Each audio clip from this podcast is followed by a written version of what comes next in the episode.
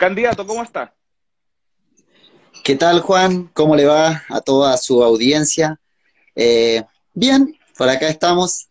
El último veo que soy, que me ha tocado eh, llegar hasta el espacio suyo. Agradecer primero que todo eh, el espacio que está generando, Juan.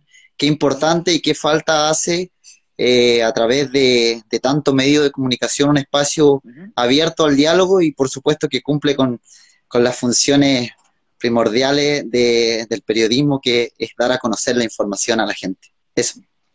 Muchas gracias, candidato. Comencemos con, más que entrar a materia constitucional, primero a su campaña, ¿ya? Vamos a la campaña. Estuve viendo, bueno, tú eres reconocido en la región por payador, por tu rol artístico, por la música, y desde, ese, desde esa esfera, ¿qué te motivó ser candidato a la Convención Constitucional? Eh, bueno, primero que, todo, eh, la motivación ha sido una motivación de hace 10 años que, gracias a, la gente he andado comunicando con la guitarra, misma función de comunicar en verso, lo visto, lo que uno vive, lo que uno recoge en el camino, pero esto de, ir, de ir como candidato a la convención constitucional, más bien nace de un ejercicio que se realizó a través de la coordinadora de organizaciones y asambleas territoriales de Aysén, que fueron unas eh, encuestas virtuales que, si bien es cierto, cabe mencionar que no se va a abarcar la mayoría del territorio, pero e, dentro de esta, una encuesta regional y otra comunal, salió mi nombre repetido en una serie de, de ocasiones. También quiero aclarar que esta información la pueden encontrar a través de la fanpage de la coordinadora para que no dar cabida a que esta información no está disponible. Entonces, ahí de repente me llaman y me dicen, Jorge, su nombre se ha reiterado una, dos, tres, cuatro veces, y hubieron candidatos que no aceptaron por conciencia, por compromiso, no quisieron, y decantó al final me dicen, ¿qué te parece el desafío? El desafío que lo sigue siendo, porque en realidad ser candidato no es fácil en muchas materias. Eh, hay que educarse mucho, hay que entender mucho, hay mucho que construir, pero nace de este ejercicio democrático colectivo. Perfecto. Y entremos ya ahora a, propuestas y posturas. Eh, ¿Cuáles son las tres propuestas principales para el debate constitucional desde tu candidatura? Desde mi candidatura, o sea, las propuestas o los ejes que podría proponer, porque nuevamente analizando eh, las asambleas constituyentes que nacen desde las bases para llegar a, la postulación, eh, yo vendría siendo un simple vocero. Claro, tengo mis visiones propias de un territorio como, como poblador de un territorio y a ella me baso, pastelero a tus pasteles, dice. Eh, la educación en, en, una arista, porque son muchas las aristas de educación, sobre todo la educación y el ingreso y la valoración de los conocimientos ancestrales eh, a las mallas curriculares de la educación. Hay mucha información. ¿Cómo qué conocimientos ancestrales? Por ejemplo, eh, voy a, disculpa lo, yoísta, pero voy a poner un ejemplo que yo realizo. Como gestor cultural y cantautor. Tú me dices. Ahora sí. creo que tenemos un tema de conexión, te, pierdo un poco, esperemos que se recupere. A ver, dame un segundo, dame un segundo a ver si tengo un tema de mío o tuyo de internet. Dame un segundo. Dame un segundo. Dame un segundo. Estamos tratando aquí de mejorar el tema de internet. Ahora parece, candidato, ¿me escucha bien? Sí, sí, te escucho bien. Ya, perfecto. Retomemos, sí, mejoró. Retomemos la última pregunta que le hice. ¿Cuáles serían esos conocimientos ancestrales que deberían estar incorporados dentro del pacto constitucional de la educación? Eh, te comentaba, yo realizo talleres en los liceos, en los colegios, de la transmisión oral de el canto a lo poeta, de la versificación, de la, eh, del canto que arrastra consigo la identidad, que es parte de la historia. Entonces hay muchas cosas, materias de de historia y de conocimiento de los cultores no doctos que, que están haciendo falta dentro de la educación en nuestro país. De hecho, constitucionalmente, si no estoy equivocado, perdón, creo que es la, la, ley número 10 de la educación, dice que el Estado garantiza eh, la educación para los jóvenes, para los niños en, en, su etapa, en su cualquier sea la etapa de vida, de manera gratuita, y también debe velar para mejorar ella. Entonces las mejoras pueden ser planteadas desde el conocimiento no solamente eh, repito, docto, sino que hay mucho conocimiento de nuestra gente, hay mucha, mucha abuelita que sabe cómo sembrar, cuándo sembrar, cómo tejer. La educación hoy en día carece de muchas habilidades blandas para nuestros jóvenes.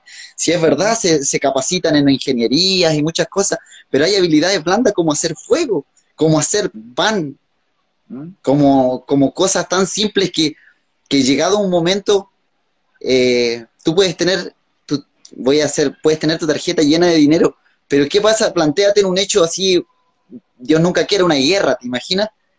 Mm. Qué importante es saber cosas, habilidades que no se pasan en, las mallas curriculares de la educación y que son parte de una educación ancestral de los pueblos, de las culturas. A eso me refería, Juan. Como ejemplo mínimo. Y candidato, ¿usted considera que esa visión es materia constitucional y no materia de ley? Respecto a las materias de ley, Juan, si analizamos, bueno, es que la, la constitución, según saben, yo es lo que me puedo, es lo que me he estado eh, autoeducando y pidiéndole a alguna gente que sí tiene el conocimiento, es, se interpreta. De hecho, el espíritu de la ley se interpreta en muchas cosas. Puedes interpretarla tú de una manera, yo puedo interpretarla de otra. De hecho, hay párrafos en la Constitución como el que dice, nuevamente, dice que tú tienes derecho a una educación, pero ¿qué tan así si constitucionalmente el artículo, eh, perdón, la ley número 10, la ley número 10 habla de, del acceso a la educación gratuita, pero después cuando esta ley se desglosa hacia abajo por los códigos y las leyes orgánicas, que la ley es una pirámide.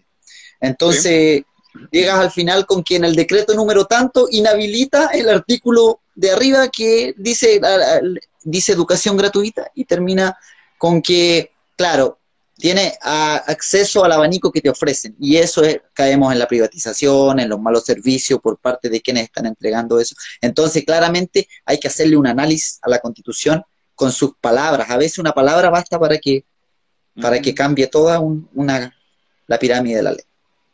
Perfecto. Y desde el punto de vista cultural, dado que es el rubro donde tú más te desarrollas principalmente, ¿hay alguna propuesta o posición en cuanto a las culturas y las artes eh, para el debate constitucional?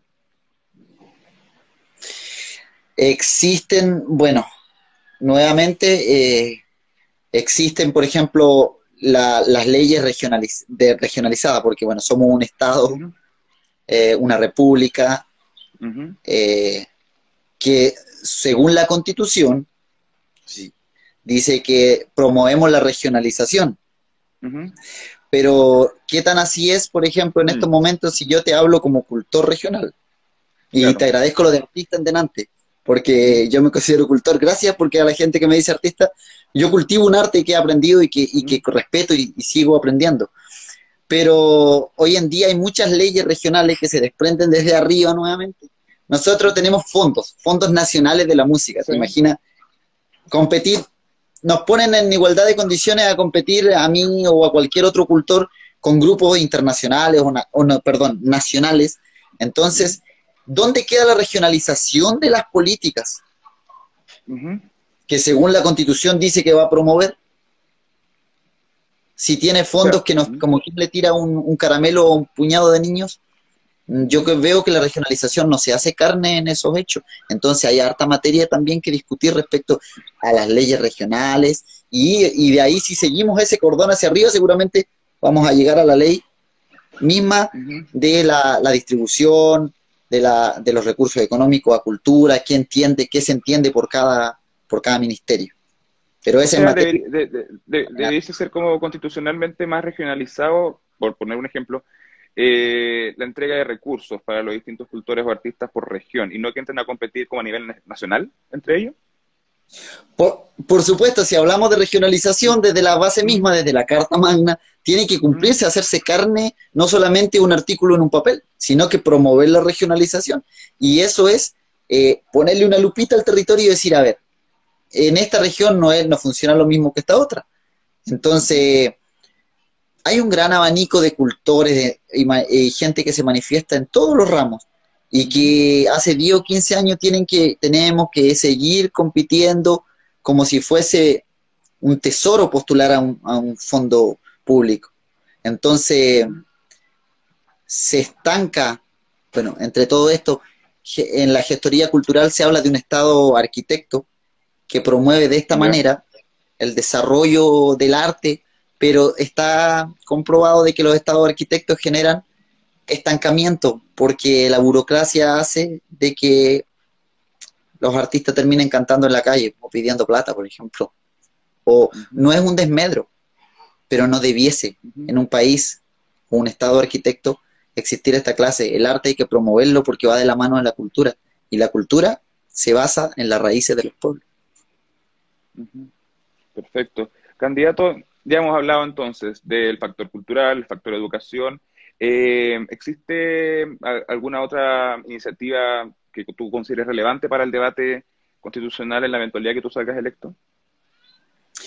Un debate súper importante que también a mí es un compromiso con lo personal y con la gente de mi entorno, Juan, el campesinado. Y voy a hacer énfasis en un punto súper importante, que, pucha, de repente siempre se hace corto el tiempo. Eh, la nacionalización de los recursos naturales el agua. Sé que lo han reiterado mucho y sé que todos plantean lo mismo.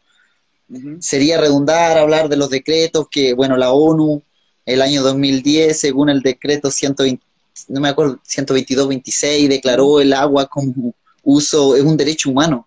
Entonces, nuevamente, lo que declaran arriba lo niegan abajo, porque después hay una ley en que promovió, pucha, no, la tengo escrita por aquí tal vez, una ley en que mm, aprueba, espérate, para no, para no caer en, para no caer en la privatización.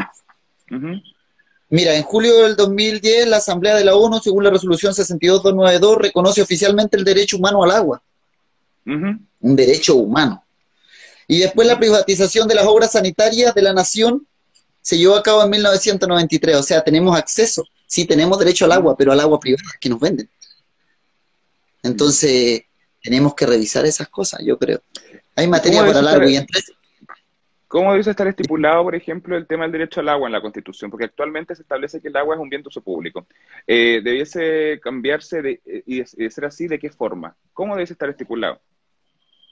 Bueno, eh, la Constitución ya nos dice, claro, que según la, resolución de la ONU, el año y esto está en la Constitución, reconoce oficialmente el derecho. Es un derecho reconocido humano. Pero ¿qué pasa? Que de ahí nos saltamos al código de agua y el código de agua nos dice otra cosa. Que eso sí eh, fue la privatización de las obras sanitarias en la nación, OSN, llevada a cabo en 1993 para promover, promover la universalización de los servicios de agua y mejorar la calidad para, para privatizar en el fondo. O sea, nosotros vivimos en el campo, por eso te hablaba del compromiso con la gente. Nosotros vivimos en el campo. Técnicamente y legalmente, si yo elevo mi agua y hago uso de ella, estaría vulnerando un derecho del código de agua. Si técnicamente me analizan. De hecho, los derechos son consultivos y no consultivos.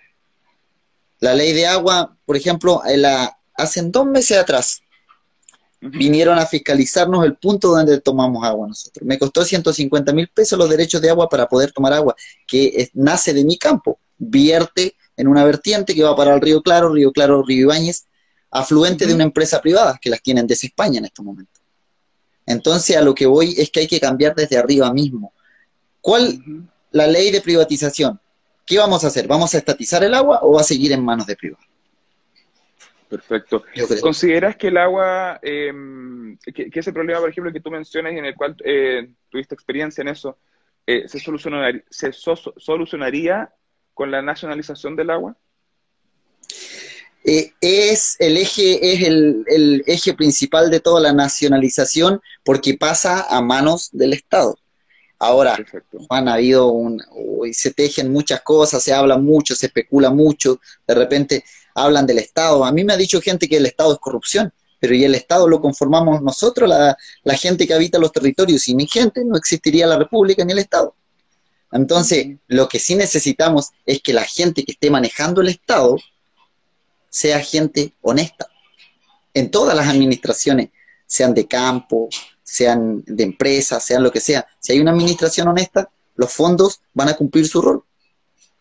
Perfecto. Retomemos el tema de la nacionalización de los recursos, de los recursos. Eh, ¿lo, ves eh, desde el punto de vista de que hay que nacionalizar todos los recursos de, naturales que tiene el país o solo algunos los más estratégicos? Y de ser así, ¿cuáles? Por ejemplo, aparte del agua. Bueno, primero que todo, si Chile es una república que conforma un Estado con todo lo que lleva con ello, promover la regionalización, no veo por qué los recursos que existen dentro de ese territorio, cuando se habla de territorio, de nación, de, república, estén en manos de privados. Lo encuentro ilógico desde la base misma de, la república, porque si lo que es en un territorio pertenece a ese territorio y debe ser administrado por la gente del territorio. O sea, todos los bienes debiesen ser. De ahí cómo se administra, si vamos a meter empresas privadas como están, como se, está llevando el país, si lo vamos a hacer de manera, eh, de manera estatal, eso es otra materia de análisis. Pero ¿deberían ser nacionalizadas? Sí debería ser nacionalizada. No pudiese tomar decisiones nadie que no sea la gente o la administración de turno. Eso. Perfecto. Eh, y podríamos mencionar algunos tipos de recursos, por ejemplo, ya, el agua. Eh, el cobre, por supuesto, es un recurso que, tiene el país presente y del cual hacen usufructo todas las empresas que lo explotan. el cobre, eh, hay una tremenda discusión ahí.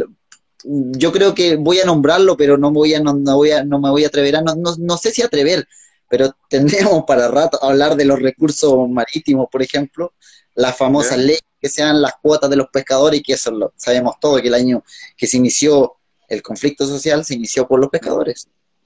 Eso, estamos hablando del conflicto del 2012. El de ahí se problema. problema. Perfecto. Ya, interesante. El candidato, otra, otra como duda que me recae, ya, nacionalización de los recursos, tenemos educación, tenemos cultura, ya, pero también la constitución establece ciertos ciertas reglas, ciertos deberes a las autoridades que nos rigen. Y los constituyentes van a estar por sobre, eh, en este periodo, sobre estas autoridades, porque van a poder reformular o cambiar leyes que los rigen a ellos. Entonces, desde el punto de vista, por ejemplo, la duración del periodo presidencial, el régimen de gobierno que tenemos que es presidencialista, eh, las sanciones, por ejemplo, a algunos diputados o senadores que no cumplen los porcentajes de asistencia o cosas así. Eh, ¿Hay alguna propuesta o postura en relación a esos deberes que deben cumplir las autoridades del Estado? Es que de hecho ya existen entidades que deben fiscalizar esas cosas. El tema, recabemos nuevamente en que las leyes están escritas, lo que pasa es que no se están cumpliendo. Existe la Contraloría Nacional de la República, tiene que llevar un, tiene que llevar un balance de todo esto. ¿Y qué sucede? A diario vemos tremendas estafas piramidales, vemos un montón de cosas. ¿Y qué pasa? Hemos normalizado Chile, el país donde se normaliza el robo y sin embargo se, se cuestiona al que pide o organiza una rifa para, para el bienestar común. Entonces yo creo, Juan, que, que ya, y por cierto, nosotros como convencionales constituyentes de ser electos, vamos a generar una propuesta de constitución. Después va a pasar por el plebiscito que va a elegir el pueblo si quiere o no quiere esa propuesta de constitución. Entonces, también de cierto modo van a estar en manos de ellos decidir si quieren o no realizarse los cambios. Eh, nosotros vamos a ser quienes vamos a escribir un boceto en realidad. No sé si vamos a estar sobre ellos, no, no, no creo, no lo veo desde esa manera, desde mi punto de vista. Porque de igual va a pasar por el filtro de quienes van a aprobar o no van a aprobar, si quieren esto o no quieren esto otro. Perfecto. Candidato, y respecto a eso, eh, apuntando que, claro, vamos a ser todos los ciudadanos que luego de que se elabore esta propuesta constitucional nueva, vamos a votar a prueba o rechazo en el plebiscito de salida para ratificarla o eh, de ganar el rechazo, mantener la vigente que es la de 1980. Ayer entrevisté a un compañero de lista de usted, Cecilio Aguilar, quien afirmaba que una de las primeras cosas que había que estipular en esta nueva constitución era la posibilidad de hacer otra. De corto plazo, de hecho. Eh, ¿Comparte usted esa visión? Porque yo se lo pregunté que sonaba como un poco pesimista. De, hecho, no, parecía muy convencido de que esta constitución realmente iba a solucionar gran parte de los problemas. Eh, ¿Usted comparte esa, esa visión o esa estrategia de que esta constitución en realidad es para hacer otra más adelante? Bueno, primero que todo, eh, nuevamente reitero un boceto. Es de repente pasa que a uno le llega un diseño de un disco y, de ese diseño no te gusta o, te gusta, eh, esto lo va a elegir el pueblo. Eh, yo soy, sería un poco más radical tal vez si me llevas a ese ámbito. Yo hablaría, si, si, es, que, si es que dentro de los 155 convencionales constituyentes, veamos la región de Aysén después del 11 de abril, qué sucede, cuántos van a quedar, cuántos no van a quedar cuántas van a salir. Hay muchas propuestas, por ejemplo, sobre todo la propuesta que, creo, no sé si tiene que haberla mencionado alguno de mis compañeros de lista, que es cambiar el modelo de Estado por un Estado federativo, por ejemplo. Y al ser un Estado federativo... Fue mencionado, fue mencionado. Y al ser un Estado federativo, hablamos automáticamente de una constitución por Estado. Y eso significa que dejaríamos de depender de una Carta Magna a nivel estatal. Entonces, tú, vas por, por un régimen federal. los padres del neoliberalismo funcionan impecables, sí.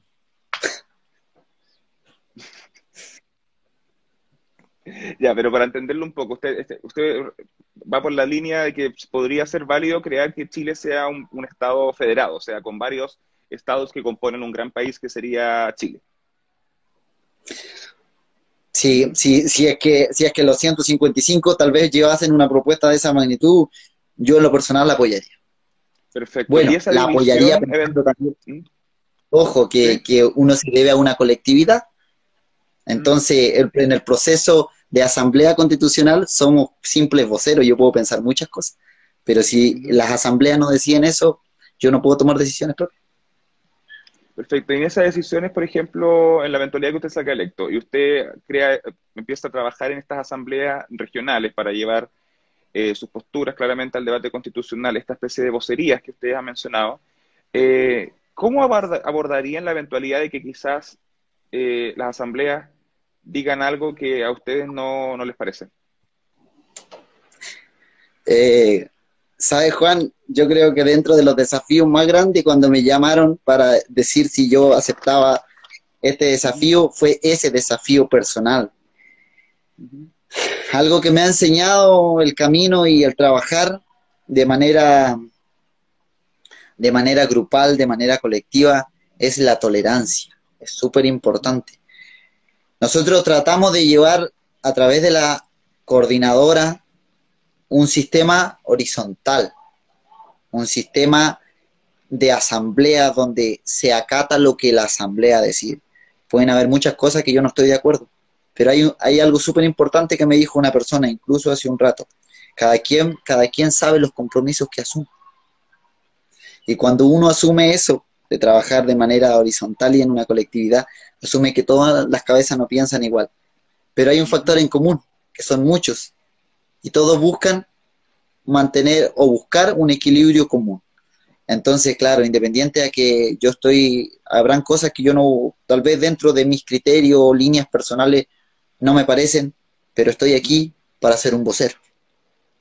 Pero en, pero en una eventualidad, por ejemplo, que no es que solo contradiga sus posturas o sus pensamientos o creencias, sino que su expertise, por ejemplo, en lo que, lo que usted está como validado públicamente de que sabe eso. Supongamos la cultura. ¿Qué pasaría si esa asamblea, por ejemplo, estaría de acuerdo en que, a que los recursos para los artistas se mantengan como nacionales y no con esta división regional de la que hablamos en un principio? ¿Cómo, cómo contestaría ahí? Eh, acá todo lo que la asamblea, la democracia tiene que hacerse carne nuevamente, si no, estamos nuevamente fichados a seguir una doctrina y si no estaríamos como partido, siguiendo alguna doctrina de partido. Tomamos este camino de la horizontalidad y hay que acatarlo con las cosas buenas y las cosas que no nos parecen, que no digo que sean malas, que no nos parecen, pero si la multitud lo quiere y todos y todos los más quieren, ¿quién soy quién es uno para Perfecto. Candidato, en virtud del tiempo, que se pasa rápido y debo ser justo con todos los candidatos para tener el mismo tiempo de espacio para exponer. Quiero cerrar con una pregunta de un tema que ha tomado, que, ha tomado harto debate en la región, que tiene que ver con las cuarentenas y con la y con el toque de queda. ¿Qué le parecen las cuarentenas actualmente todavía en, en Aysén y también la permanencia del toque de queda? La pregunta es como candidato o como Jorge Contreras. Eh, ¿Una mezcla? Ah, no, lo, que la acomode, porque se lo pregunto en realidad como, como aicenino. Porque lo que, como dice Nino, bien, porque lo que pasa es que puedo dar un, puedo dar una respuesta que voy a involucrar a la lista y, de repente nuevamente no ha pasado la decisión por ahí. Como Jorge Contreras, como Aicenino, considero eh, que lamentablemente eh, este, este tablero fue mal armado del principio. O sea, considero que las cuarentenas hoy están siendo usadas más para un tema de manejo social que, efectivo.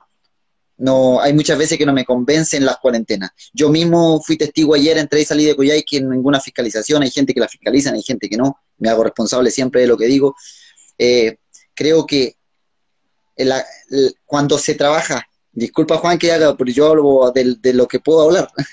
Cuando yo, yo cuidaba animales, cuidaba ovejas, y cuando se a veces las ovejas se ensarnaban, les entraba sarna, este ácaro que les pica y les come. Sí, sí, perfecto. Entonces, sucede que hasta el, tipo más campero, gaucho, campesino, como quieran denominarlo, eh, se da cuenta de que lo que tienes que hacer es chequear las ovejas, pero apartar los infectados, no cerrar el cuadro completo.